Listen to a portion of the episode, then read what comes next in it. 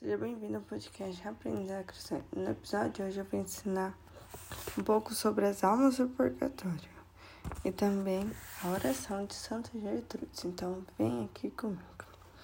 Lá no Catecismo da Igreja Católica, para 1330 até 1332, vai falar assim: Os que morrem, morrem na graça e na amizade de Deus mas não estão completamente purificados, embora tenham garantida sua salvação eterna, passam após sua morte por uma purificação, a fim de obter a santidade necessária para entrar na alegria do céu. A igreja denomina purgatório essa purificação final dos eleitos, que é completamente distinta do castigo dos condenados.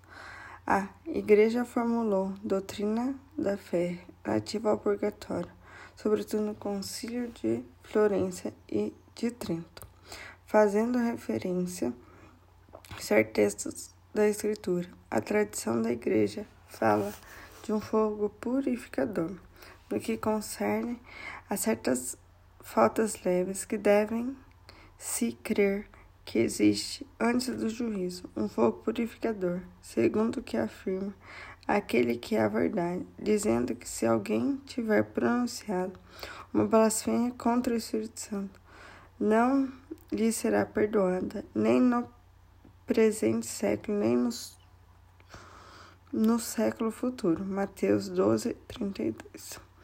Desta afirmação, podemos deduzir que certas faltas podem ser perdoadas no século presente, ao passo que outras no século futuro.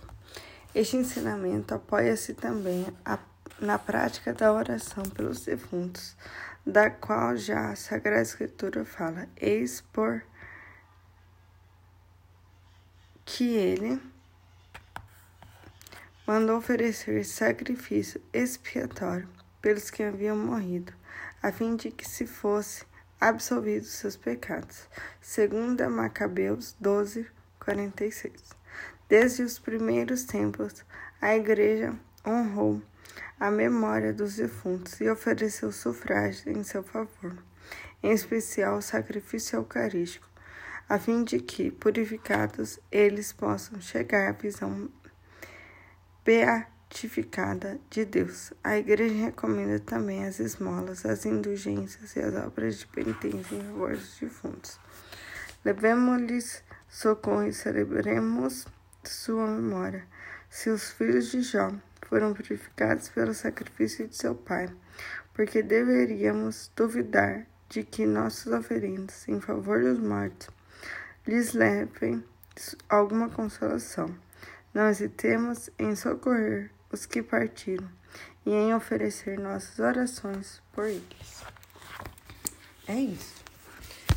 E agora é a oração. Estamos reunidos. Em nome do Pai, do Filho e do Espírito Santo. Amém.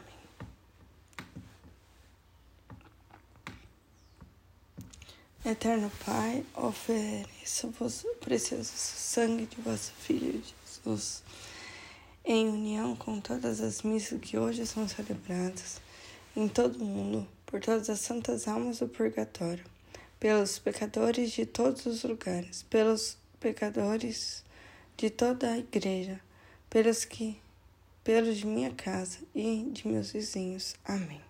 Estamos reunidos do Pai, do Filho e do Espírito Santo. Amém. Essa oração foi retirada do site da Aleteia.